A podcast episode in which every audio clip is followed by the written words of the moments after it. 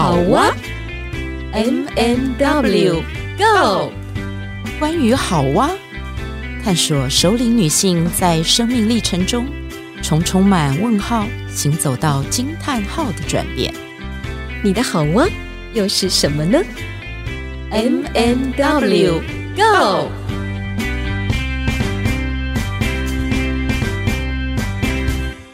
Hello，亲爱的朋友，大家好！听到我的声音就知道我是那个年轻的 Witch。没错，我也是年轻的马德琳 M。那为什么要说我们是年轻人呢？好，这也是有根据的，所以，留个伏笔。如果你没有听上一集的话，请你呃去听听看我们上一集，你会发现你会有一个很大的惊喜。好，那其实呢，回到我们的这个世代的议题，最近我去带了一个父母成长团体，嗯嗯，我面对的这些成员大概也都是蓄势待的年轻人。大概是五十多岁的，然后到六十多岁的伙伴们，在课程当中有跟他们做了一个活动，请他们画一个圆，好像一个角色披萨做切割。在你现阶段当中，你觉得你最重要的角色是什么？请他们列五个最重要的角色出来。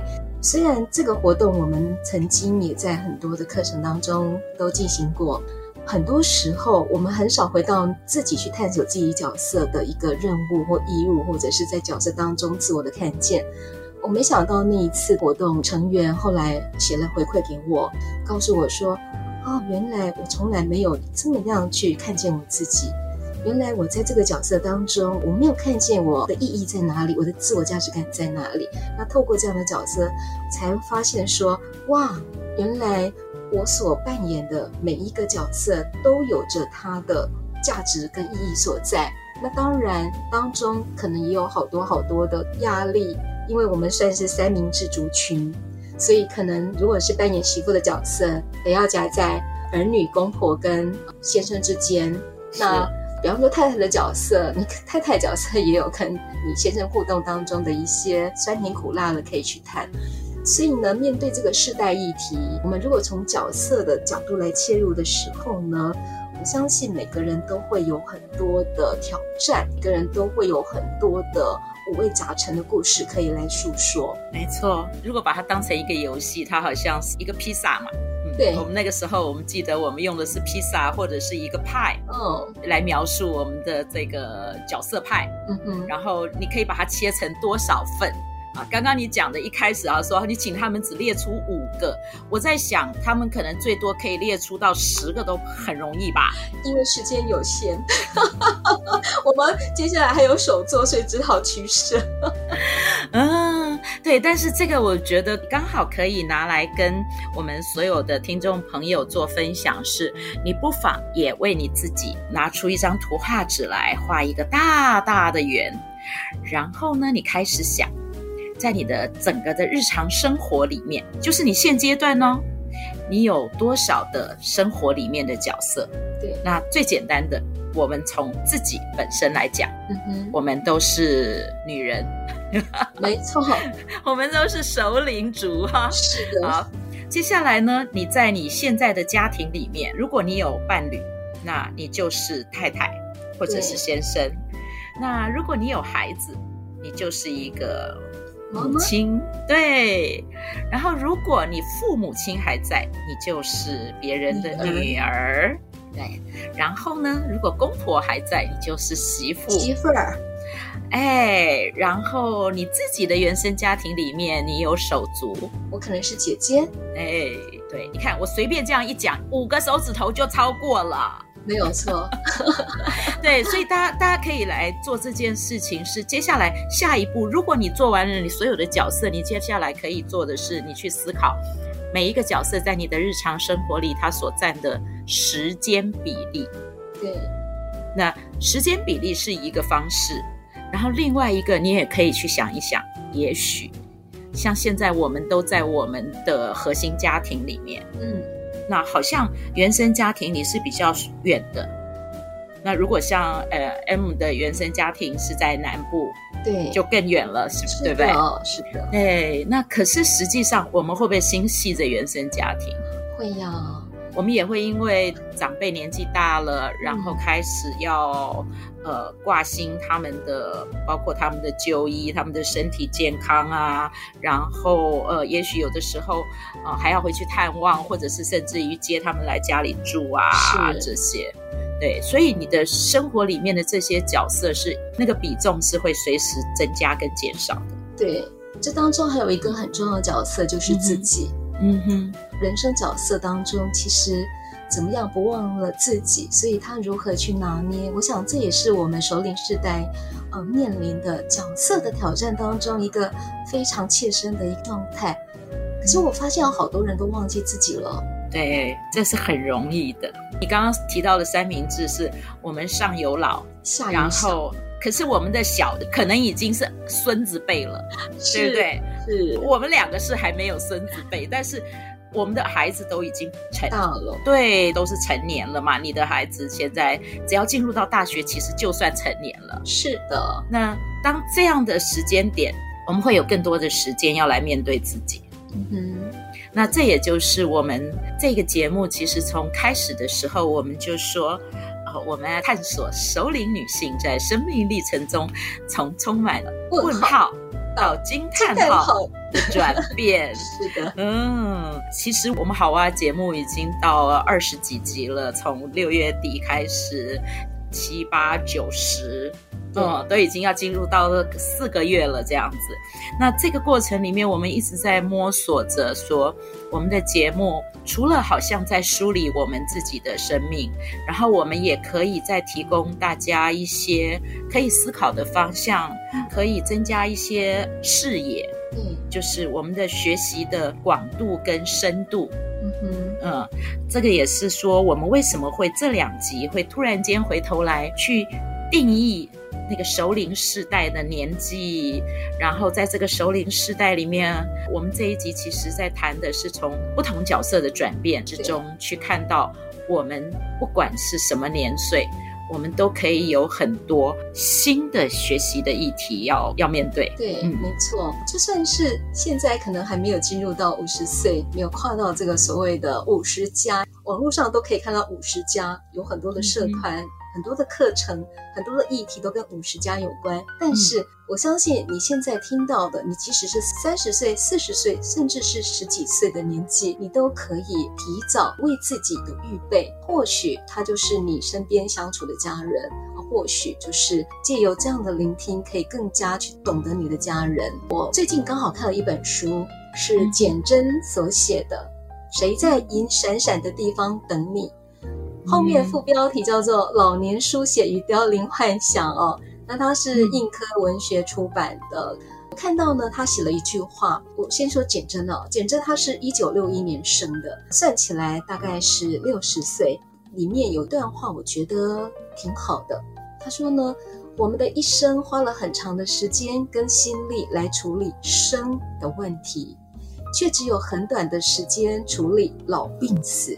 甚至也有人抵死不愿意面对这个无人能免的终极课题，要把老病死这门学分给修好。关键呢，在于是不是有把生这门课给读好。对，他这句话说得真好。其实我们的生命的这些议题里面，真的其实很简单呢。它就是生老病死四个字，但是里面有好多好多的学问。对对对，然后但是我们就常常觉得说，只有年纪大了才会有老病死这件事情。其实，然后没有想，对对对，没有想过，其实任何一个阶段都有可能面对。特别是在这一两年疫情期间，可以看到生命的无常跟变化。嗯、所以其实生的这个门课，我觉得不管几岁，都其实可以好好的去学习。刚好你这样。讲的时候，我想到了我们常常在谈的事情，是说我们好像面对死亡的时候，几件很重要的事情，就是道歉、道谢、道道别跟道爱这样子。可是这四个东西其实真的不是只有谈死亡这件事情才要处理的。是的，嗯，那怎么在你活得还很年轻，觉得好帅哦，太多的事情，太多的。太多的东西可以学，可以玩，可以呃，还根本还没有那么多的角色到身上来。但是我觉得，我们至少可以做的是，自己身边的重要他人开始，我们可以检视一个很简单的，就是你跟你的父母亲的关系怎么样，你跟你的手足关系怎么样，那你跟你的伴侣关系怎么样，或者是还没有结婚的，就是你跟你的朋友关系怎么样？嗯哼。然后你在工作上，你跟你的同事之间的那个关系，因为。所有的关系其实都会回到我们刚刚在提的那个部分，我们会不会有遗憾？因为你你会要道歉，呃，道爱呀、啊，道谢，其实这里面都会跟关系之间，你怎么样跟对方相处互动？那会不会有一些地方你觉得是哦，你做错了，你亏欠他，或者是他亏欠了你，你是这样觉得的？嗯哼，嗯，所以关系是伤，其实它也是药。那、嗯、怎么样把这一门课程学好？我相信就是一辈子的，我觉得是任务了。但是其实可以用一个比较特别的，或者是用多广度的不同的方式来去理解所谓关系。它其实不是一个沉重的课题。嗯，就像我们刚刚在节目之前提到说，人生是需要列学习清单的。嗯。所以呢，可，可能可以用不同的一种方式来去呃讨论，或甚至进行体验所谓的人生的这个关系这门课。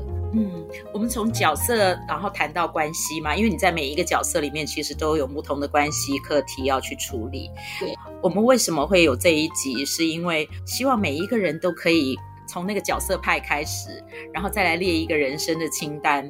那这个人生的清单可能是我们有，我跟那个 M 两个人脑力激荡了一下，就是我们想未来我们会做的节目的方向啊，包括所谓的熟龄必修，嗯，必修课程，还有选修，哎，熟龄必修课程，那这个必修就表示你每一个人都会面对的，那这个每一个人都会面对的包括什么呀？来考试。呃，经济啦，是不是 健康啦？还有呢，保养啦，呃，还有这个有伴关系啦，啊，甚至我们食衣住行娱乐，就穿搭的这个部分，其实还有老病死了，其实这个部分很多很多，嗯嗯。嗯对，这个是所谓的必修的，所以你看我们有多少的主题议题可以探讨。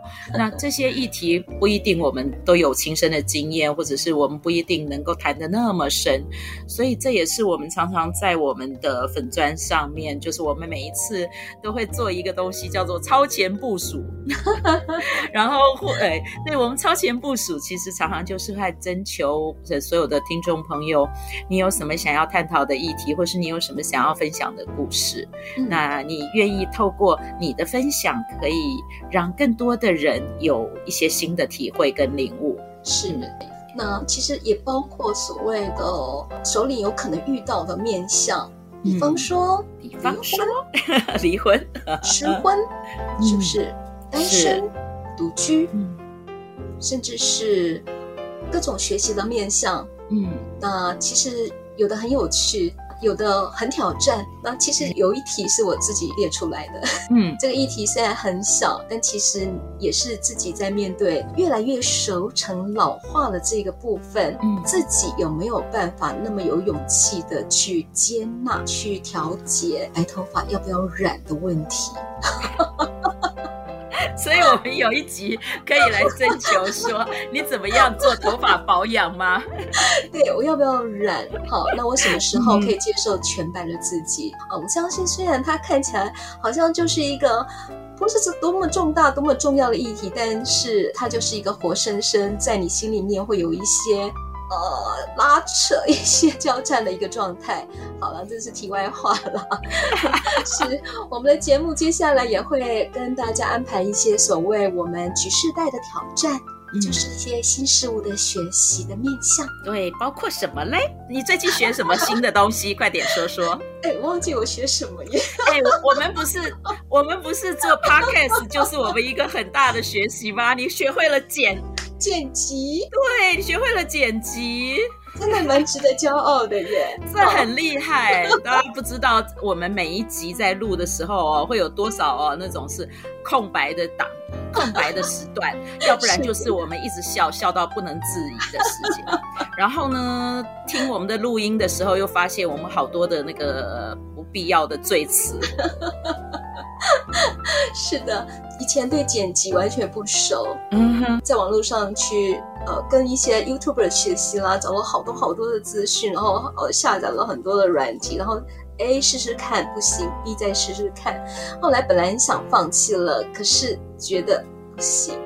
既然都已经淘碎了呀，烂豆爱改 C 个请题哈，好就好再踹踹看吧。果然哦，现在操作起来就像我们现在用的这一个录音平台，一开始我们也都觉得好难，嗯、所以我们两个也花了好多时间在学习。我们首领主不是不行哦，我们首领主啊，面对新的三 C 数位的工具，开始是陌生，因为陌生会会有一些声音出现，会觉得啊，我大概不行。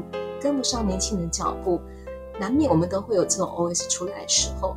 但是我觉得我们抱持的一种好奇嘛，然后试试看的心啊，真的我们试了也不行，OK 吗？就接受了。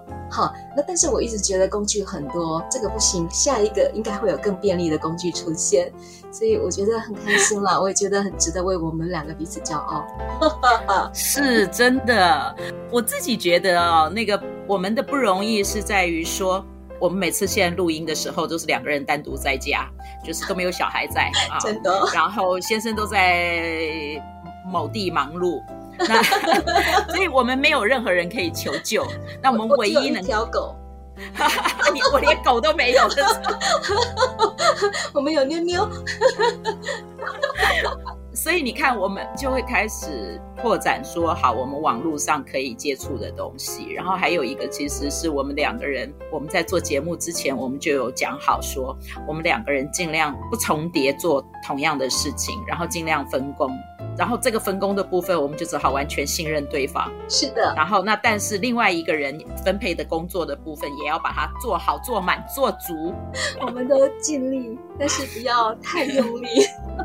对，就像就像我我我今天活生生的被逮说，好。你昨天为什么那么晚了还在回那个我们的后台讯息？是，我就计算时间嘛，我早上大概几点？七点多看，哎，这个人怎么在四小时之前？四小时算起来，凌晨三点多还不睡觉？没有啦，我那个是一点半多发的啦。你算的也有一算的有一点怪，我真数学真的不好，但是我就被活逮了，是不行。所以我们这个年龄，我们还是要接受自己的有限哈。所以有时候。我还是会唠叨一下，我也会提醒我自己要早点睡。这就是我们需要接受我们的有限，就是这样子。嗯哼，我说教完毕。然后各位可以瞬间就发现说，你们这样听起来会觉得谁比较熟龄啊？肯定不是我嘛，哈，因为我通常都是那个被念的人。你看，好奇妙啊！哎呀，我难得念你。我你说你是说我做了一个坑给你跳哈？好，我们拉回来，最后再谈一下是刚刚前面谈到了生老病死这件事情。我觉得其实人生很特别的一件事情，是因为有死亡这件事情。那死亡这件事情会让我们更珍惜活着的时候。就在准备这些录音的内容的时候，其实我们就开始收集一些跟我们类似的世代的作家的书啊，从简真啊，然后我就想到了张曼娟。嗯，其实张曼娟的年龄跟我是相仿的。我记得很年轻的时候看她的《海水正蓝》，我也看过。对，然后一直到开始进入熟龄那个阶段的时候，我读了她的一篇散文。然后后来他也有一本书，那他那篇散文叫做《刚刚好遇见最美好》。我记得那个时候我们在做任辅的课程的那个规划的时候，我就借由他那个《刚刚好遇见最美好》，我自己写了一篇文字，就去欣赏那个当下自己的美好。那我觉得人生真的是没有一路都。所谓的那么美好，因为就在我搜寻张曼娟的这个故事的时候，我又看到了她在二零一八年出的一本书，叫《我辈中人》。那个“辈”是这这一辈子的那个“辈”，就是讲我们这一辈，嗯，我辈中人。那他在这一本书里面，其实他在谈的是照顾逐渐老去的父母这件事。他说，正因为照顾着老去的父母，他才真正理解人生。因为那个时候他独立照顾思觉失调的父亲，还有呃失智的母亲，一直到一直到他做一个独立照顾者到第六年，他说他的生活是从惊涛骇浪、混乱失序到重新步上正轨，真的很不容易耶。是我读他的那个的时候，我特别有感觉是，是我我自己其实在二十多年前曾经面对我父亲中风。那父亲在中风到过世的阶段也有差不多将近十年，所以呢，虽然我父亲已经过世了二十年，可是等于前后这样子三十年的这个历程里面，我因为那个死亡的这个议题，然后我开始展开了自我探索跟面对死亡跟失去这个功课。那我很清楚知道说，即便此时此刻我好像走了这么长的探索路，我自己仍然会带有恐惧。那我承认那个恐惧，也因为说我有这个恐惧，然后也因为说我自己知道有很多的事情是我们无法掌握的。嗯，我相信说，我虽然无法掌握，可是因为我的恐惧，代表我还很在意、很留恋这个人世间。那这件事情就是我们所谓的活在当下吧，因为这样我更珍惜。每一个当下的那个感受，每一个当下，其实我觉得它都是很特别、很值得去打开我的新的视窗，去学习、去看。我想呢，中年的我们仍然可以像詹庆龄，他在秋叶落下之前，活在灿盛熟龄时这本书当中所提到的这段话。他说：“我们仍然可以保持。”自我突破，缓缓的前进，也可以学习典藏自己的前半生，还有珍惜后半生。我们可以自我鼓舞，不管我们遇到什么事情，我想每一个生活日常其实都潜藏着一个人生的小花园。或许我们试着转个心念，就可以容易看见我们过去不曾发现的百分之九十九的美好世界。是的。就到这里跟大家分享，拜拜，拜拜。